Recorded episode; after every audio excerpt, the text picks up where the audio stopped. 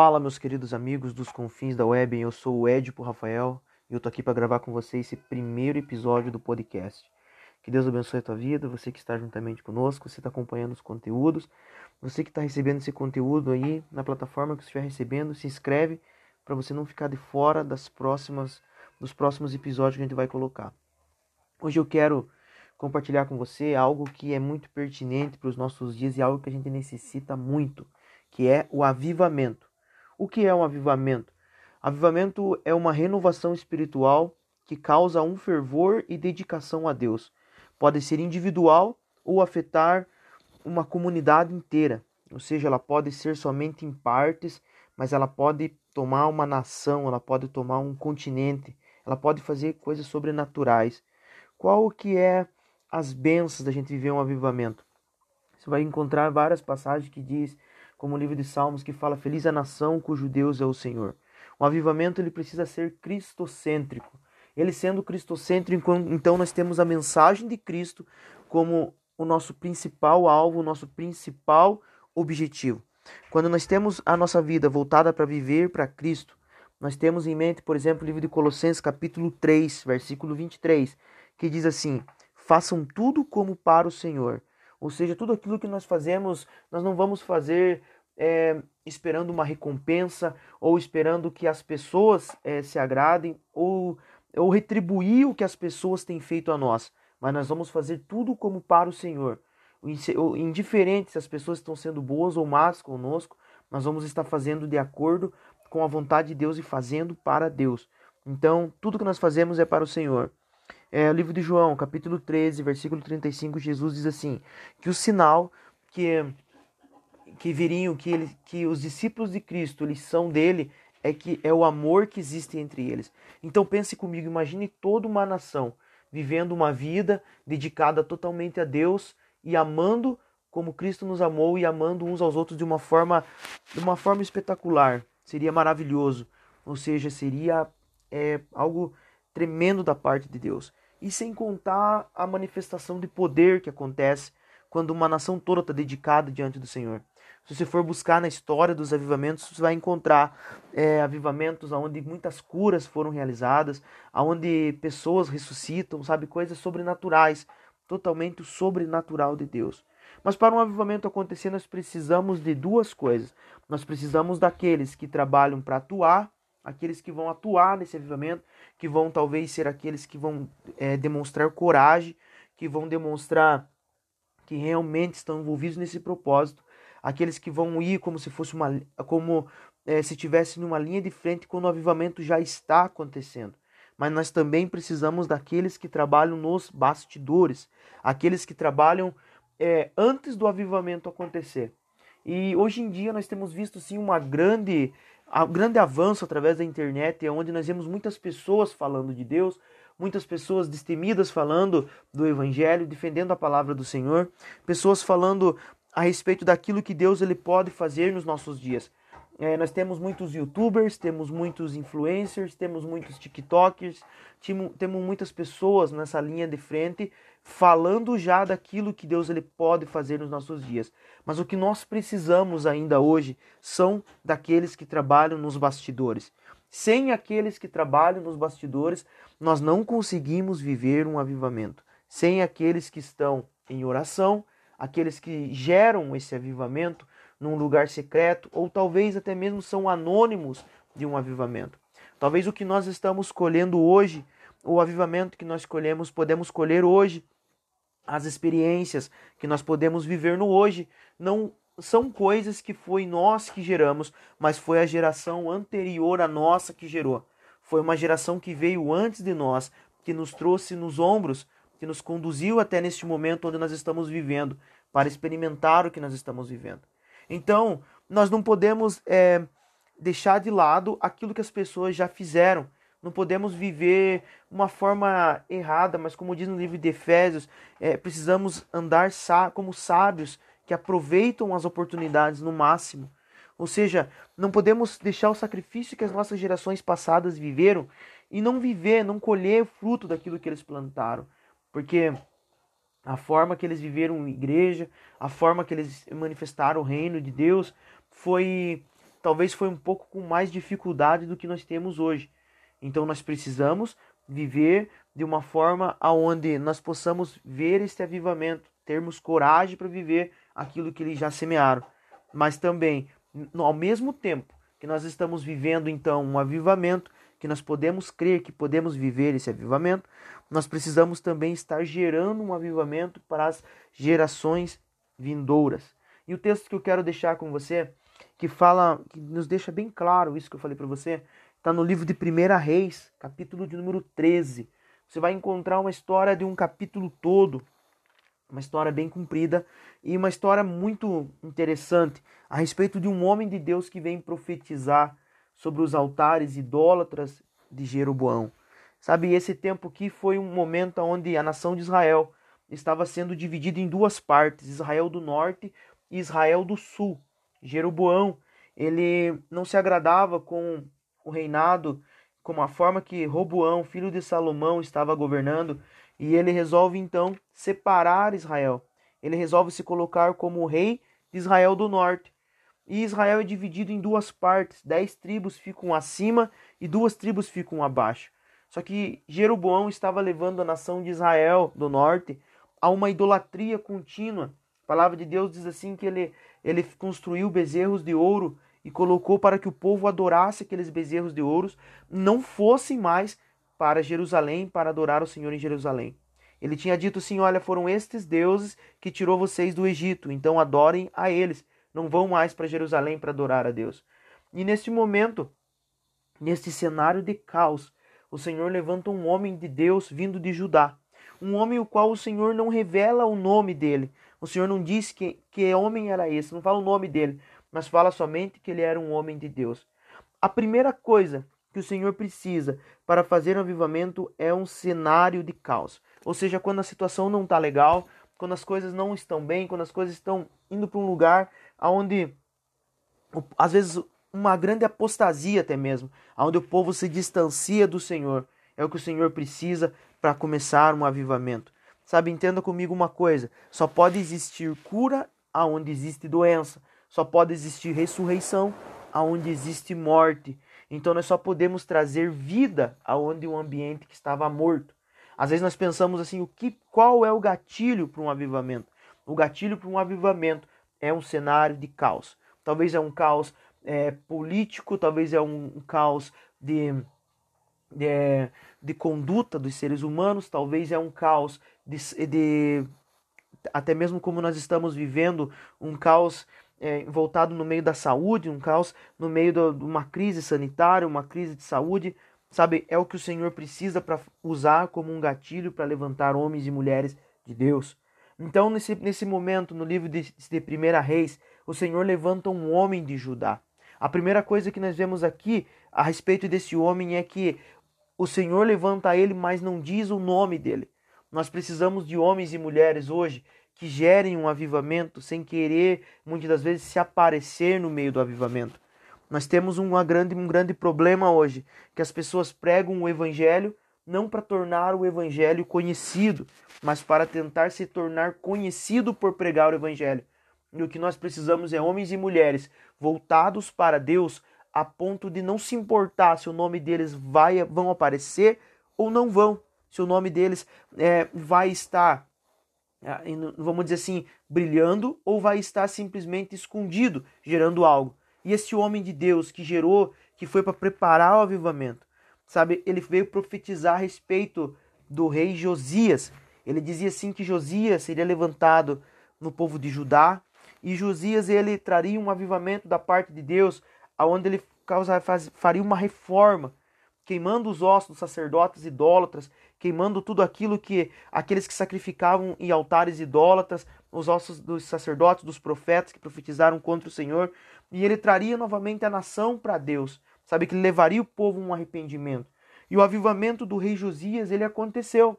No livro de 2 Reis, capítulo número 23, você vai encontrar a história do rei Josias. Você vai ver que foi um momento onde a Bíblia diz assim que Josias ele foi um cara temente a Deus e o Senhor se agradava da vida dele mais ou menos uns 300 anos depois que esse homem profetizou.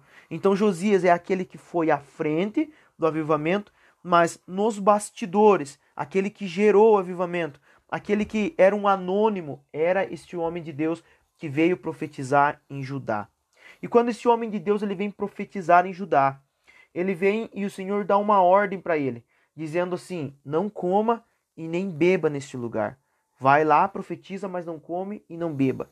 E você vai encontrar nesse capítulo 13, quando esse homem de Deus ele vem e profetiza, diz assim que o rei Jeroboão se levanta contra ele e estende o braço contra ele, proferindo algumas palavras. E o homem de Deus levanta o braço, levanta a mão sobre em direção ao rei e o braço do rei fica seco na hora. Naquele momento o, o rei Jeroboão ele fica ele fica é, nervoso e começa a pedir para o homem de Deus assim: Olha, clama para o teu Deus que a ira dele se aplaque e que ele tire de mim esse mal. E o homem de Deus, ele naquele mesmo momento, ele ora, pede ao Senhor e o Senhor volta o braço do rei ao normal. Sabe, foi um sinal de maravilha naquele momento que aconteceu para que todos que estivessem ali presentes pudessem perceber aquilo. E e tava as mil maravilhas, vamos dizer assim. O sinal que ele havia dado a respeito do altar, que era é, altar, ele profetizou contra o altar e disse assim: altar, altar. É, assim diz o Senhor: um filho nascerá na família de Davi e se chamará Josias. Sobre você sacrificará os sacerdotes dos altares idólatras que agora queimam incenso aqui. Os ossos humanos serão queimados sobre você. Naquele mesmo dia, o homem de Deus deu um sinal. Este é o sinal que o Senhor declarou: o altar se fenderá e as cinzas que estão sobre ele se derramarão. Sabe? E, e tudo aquilo aconteceu. Tudo aquilo que o homem de Deus havia profetizado, tudo aquilo que ele foi fazer ali havia se cumprido. Todos os sinais dados pelo homem de Deus. E, e nesse momento o Senhor tinha dado uma ordem para ele: não vá, vai, profetiza, mas não come e não bebe. O rei Jeroboão, quando viu que o braço dele voltou ao normal, ele tentou dar presentes para o homem de Deus. Ele tentou colocar, levar ele e falar assim: Olha, eu vou te honrar por isso que aconteceu. Mas ele falou: Não, eu não posso, porque o Senhor me deu uma ordem para mim não comer e para mim não beber neste lugar. Mas o que o Senhor estava dizendo para ele, que eu quero trazer para os nossos dias: comer e beber é algo que nós necessitamos, é algo essencial e também é algo que não é proibido para nós, é algo que não, não, não existe uma barreira que nós não possamos fazer isso. Mas o que o Senhor estava dizendo para ele era o seguinte: olha, vai lá naquele lugar, mas não se distraia com as coisas permitidas. Hoje, talvez muitas pessoas estão dentro de igrejas, muitas pessoas estão tendo é, vivendo uma vida com Deus, só que não são as coisas erradas que nos levam para longe do Senhor. Hoje, muito do que nos leva para longe de Deus são as coisas permitidas, são coisas que às vezes não é errado, são coisas que não são proibidas de ser feito, mas são coisas permitidas que acabam tomando um lugar de prioridade em nossas vidas. E a prioridade nossa sempre será o Senhor. Então, a primeira característica que nós precisamos é a primeira coisa que nós precisamos ter para gerar um avivamento é não estarmos preocupados em aparecer. A segunda coisa é não nos distrairmos com as coisas permitidas. Não deixe que a, o teu namorado, a tua namorada tome o lugar que é de Deus na tua vida. Não deixe que o teu trabalho, a tua empresa tome o lugar que é de Deus na tua vida. São coisas permitidas, mas que nós não podemos nos distrair. A segunda coisa que o Senhor havia dito para ele era o seguinte: não volte pelo mesmo caminho. Não volte pelo mesmo caminho. Quando o Senhor disse para ele assim, era o seguinte: Olha, você vai por lá, mas você não volte, não volte pelo mesmo caminho. O que eu quero dizer para você é o seguinte, que nós estamos vivendo num caminho vivo. O Senhor Jesus Cristo, ele é o caminho. Então nós precisamos entender uma coisa, que nós não podemos nos apegar com as tradições desse tempo. Senão amanhã nós vamos reprovar coisas que o Senhor Deus está levantando. Sabe, as primeiras pessoas que são contra um avivamento quando ele surge são aqueles que foram os pais que geraram talvez o avivamento passado, porque eles ficaram presos em canções, eles ficaram presos em liturgias, eles ficaram presos em coisas que aconteceu que eles acham assim, não, se eles não fizerem do jeito que a gente fez, não vai acontecer. Não, nós precisamos estar apegados com Jesus Cristo. Ele é a que vai se movimentar e conforme o Senhor Jesus nos conduzir, nós vamos nos comportar. Então, não volte pelo mesmo caminho. Ou seja, aquilo que foi revelação ontem, hoje nós podemos tornar uma religiosidade. Aquilo que o Senhor nos deu como um método ontem, talvez amanhã ele se torne uma religiosidade. Nós não podemos nos apegar com os métodos. Não podemos nos apegar com aquilo que já aconteceu. Precisamos sempre estar preparados para aquilo que Deus ele tem para nos liberar. Imagina se Moisés tivesse chegado no Egito e construído uma arca, porque Noé construiu, não iria funcionar. Imagina se se a gente começasse a copiar as coisas que aconteceram porque nós estamos apegados àquele que deu certo. Não, nós temos que estar apegados em Cristo. A, a outra coisa é que quando esse homem de Deus ele saiu, quando ele, ele, ele primeiro quando o rei falou para ele voltar, ele não voltou e ele não comeu. Só que ele foi caminhando, ele chegou no momento onde ele deu uma pausa, ele parou para descansar. Só que quando ele parou para descansar, a palavra conta assim, que existia um profeta idoso que morava em Betel. E esse profeta idoso é, ficou sabendo do que o homem de Deus havia feito e falado, e ele foi atrás do homem de Deus. E ele encontra o homem de Deus descansando. E a Bíblia fala que um espírito mentiroso estava usando o profeta idoso. E ele chama o homem de Deus para voltar e se alimentar com ele na sua casa. Sabe o momento, sabe aonde que o inimigo talvez nos encontra na nossa caminhada, no nosso ministério, quando nós estamos gerando algo para Deus, é naquele momento onde nós damos uma tirada do pé do acelerador. É naquele momento onde nós falamos assim, vou dar uma reduzida agora, porque não é bem assim. Sabe, talvez você está levando uma vida constante de oração, mas daí um dia você fala assim, não, mas eu vou parar uma semaninha, vou parar um tempinho aí para me dar uma descansada. É nesse momento que muitas das vezes nós somos encontrados pelo inimigo. E a palavra diz assim que esse homem de Deus ele voltou, voltou até na casa desse profeta idoso, e eles comiam e bebiam. E quando eles estavam comendo, agora aqui acontece algo totalmente diferente. Porque a palavra diz assim que o Espírito de Deus toma conta do profeta idoso.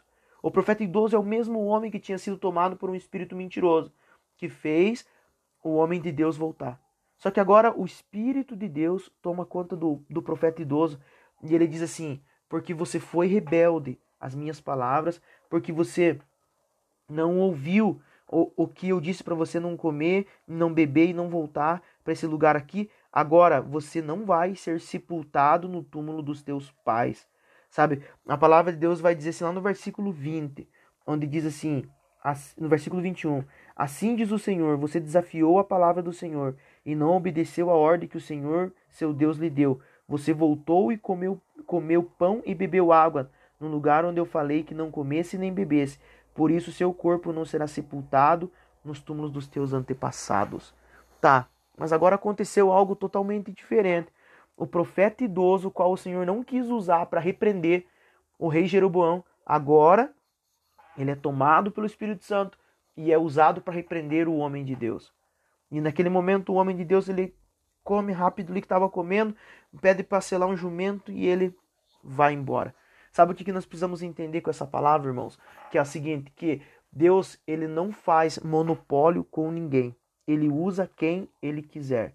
Ele usa quem ele bem entender. Ou seja, Deus estava usando o homem de Deus, mas naquele momento, quando o homem de Deus precisou de uma repreensão, o Senhor usou o profeta idoso. Deus ele não vai trazer um avivamento, irmão, através de uma denominação. Deus ele não vai trazer um avivamento através de uma pessoa somente. Deus ele não vai trazer através de, de coisas que de, de colocar depositar tudo sobre uma pessoa só não o Senhor ele usa quem ele quiser e para quantas pessoas ele quiser se manifestar ele irá se manifestar a forma que Deus tem de cuidar que nós não venhamos ser orgulhosos que nós venhamos depender uns dos outros é depositar uma parte do que ele tem sobre a vida de cada um no livro de Efésios você vai encontrar no capítulo 3 versículo 18 onde diz assim que é na comunhão que nós conhecemos a largura, a profundidade e o comprimento de Deus e podemos ter compreensão de todo o seu amor. Ou seja, sozinhos nunca nós vamos conhecer a Deus. Sozinho nunca nós vamos conseguir compreender o que Deus realmente tem para fazer. Então não se isole, sempre esteja preparado para andar junto com pessoas, para conviver com pessoas, para andar lado a lado de irmãos, para que nós possamos viver a plenitude que Deus tem para nós. Outra coisa quando aquele homem de Deus saiu em direção agora, voltando para Judá, a Bíblia diz assim que um leão o ataca no meio do caminho e o leão mata. E de repente, agora as pessoas passam pela estrada e veem, conseguem ver o leão, o homem de Deus morto e o jumento ao lado. E a Bíblia diz assim que o leão não destruiu o corpo, e também não matou o jumento. Ele simplesmente ele matou o homem de Deus para cumprir a palavra que o Senhor havia dito. Sabe, aqui a gente fica pensando, tá, mas o cara, por ele ter simplesmente voltado e comido, o Senhor deu uma repreensão dessa forma. Sabe o que está acontecendo? Sabe o que, que é? Isso fazia parte do que Deus estava gerando. Sabe por que, que fazia parte? Porque a palavra que ele estava trazendo precisava ser mostrado que era verdadeira. A Bíblia diz assim que quando as pessoas passavam e viam o, o homem de Deus caído, o leão e o jumento percebiam que a palavra que ele pregava era verdadeira. Sabe qual que é o problema hoje de nós vivermos, que nós temos dificuldade de viver um grande avivamento? É que às vezes aquilo que nós pregamos no púlpito não tem se tornado verdade em nossas vidas. Aquilo que nós pregamos que Deus ele precisa nos encontrar, que nós precisamos nos entregar totalmente para ele, não tem se tornado uma verdade em nossas vidas. Sabe o problema hoje talvez é que nós estamos vivos demais para o mundo sabe? E não conseguimos mostrar que nós estamos crucificados com Cristo. O leão nós podemos colocar como representação de Jesus, aonde nós precisamos encontrar com o leão todos os dias e não matar o leão, deixar o leão que nos mate, que mate o nosso orgulho, que mate nossa vaidade, que mate nossa ganância, que mate a mentira, que mate a pornografia, que mate tudo aquilo que não vem da parte de Deus. Então, fazia parte se encontrar com o leão. Faz parte das nossas vidas ter um encontro com o leão, Jesus Cristo, todos os dias, para mostrar que essa palavra é verdadeira, o qual nós queremos que vai mudar o mundo, que pode mudar uma nação, que pode mudar tudo à nossa volta, mas ela precisa nos encontrar todos os dias. A Bíblia fala que, que as pessoas acreditaram mais naquele homem de Deus quando viram que as palavras que ele falou se cumpriu, porque ele descumpriu aquilo que Deus havia dito, dele não voltar, não comer e não beber naquele lugar. E ele acabou fazendo aquilo, mas a palavra o encontrou. Quando o leão veio, veio para mostrar que o juízo da palavra que ele estava trazendo também era válido sobre a vida dele. Ou seja, deixa o leão te encontrar. Talvez hoje o leão precise encontrar você no meio do caminho. Sabe, na Bíblia você vai encontrar um homem juízes que encontrou um leão e matou. A Bíblia conta a história de Sansão, que Sansão quando ele encontrou com o leão, ele matou o leão. E no outro dia ele passou, tinha mel no leão, ele tirou doçura. Sabe? Só que esse homem de Deus aqui, quando ele encontrou o leão, ele deixou o leão o matar. Às vezes nós vamos para o culto, às vezes nós vamos para o nosso lugar de oração, às vezes nós vamos aí para o nosso lugar onde momento nós fazemos o nosso, a nossa devoção diante de Deus. E nós tentamos sempre tirar a doçura do leão. Sabe, nós sempre tentamos tirar as bênçãos dele para nossa vida, aquilo que ele tem para nós, aquilo que ele pode fazer em nós, mas nós não deixamos o leão nos encontrar. Deixa o leão te encontrar você para mostrar que aquilo que você prega é verdadeiro. Deixa o leão falar assim: olha, cara, eu quero te usar para uma grande obra, mas eu preciso que você morra nessa parte. Eu preciso que você abra mão disso, preciso que você se posicione nisso. Quando aquele homem de Deus ficou sabendo, quando o profeta velho ficou sabendo do que aconteceu, ele foi atrás do homem de Deus, pegou o homem de Deus e colocou ele no seu jumento, levou para sua casa, fez tudo, um ritual fúnebre, chorou por ele e depois que chorou, ele colocou o homem de Deus no mesmo túmulo que era dele. E ele deu uma ordem para os seus filhos, dizendo assim: Olha, quando eu morrer, me coloca junto com os ossos do homem de Deus, porque verdadeiramente e certamente se cumprirá a palavra que ele falou a respeito de Josias que virá. Sabe, talvez aquele homem de Deus tinha culpa no cartório. Talvez ele tinha sacrificado a ídolos, talvez ele tinha profetizado contra o homem de Deus, não, o profeta velho. Talvez ele tinha culpa no cartório no cartório. E ele tinha profetizado contra, ele tinha falado contra o Senhor, feito coisas contra Deus, aquele profeta velho. Mas ele ele estava ali e aquele momento onde ele percebeu que as palavras do homem de Deus é verdadeira, ele tentou poupar os ossos dele também de ser queimados, juntamente com os ossos de sacerdotes e profetas idólatras. Você vai encontrar no livro de Segunda Reis, capítulo 23 em diante, a história de Josias, você vai encontrar que quando Josias ele chega naquele lugar aonde estava sepultado o homem de Deus, ele vem arrancando todos os ossos dos sacerdotes idólatras. E ele pergunta: "E esse túmulo que está aqui, esse monumento?" Eles falam para ele assim: "Olha, esse monumento é do homem de Deus que profetizou ao teu respeito que você viria e faria tudo isso que você está fazendo." E Josias diz assim: "Então não toque nos ossos dele. Deixe o túmulo dele como está." Só que dentro daquele túmulo estavam os ossos do profeta velho e do homem de Deus. Ou seja, a unção que Deus colocou sobre a vida dele também serve para aqueles talvez que não estão totalmente corretos ou talvez não estão totalmente de acordo, ou talvez até que foram responsáveis por armar uma cova para você. Porque aquela cova no qual ele colocou o homem de Deus não era para o homem de Deus, era para o profeta velho. Então, não tente direcionar a unção que Deus coloca sobre a tua vida.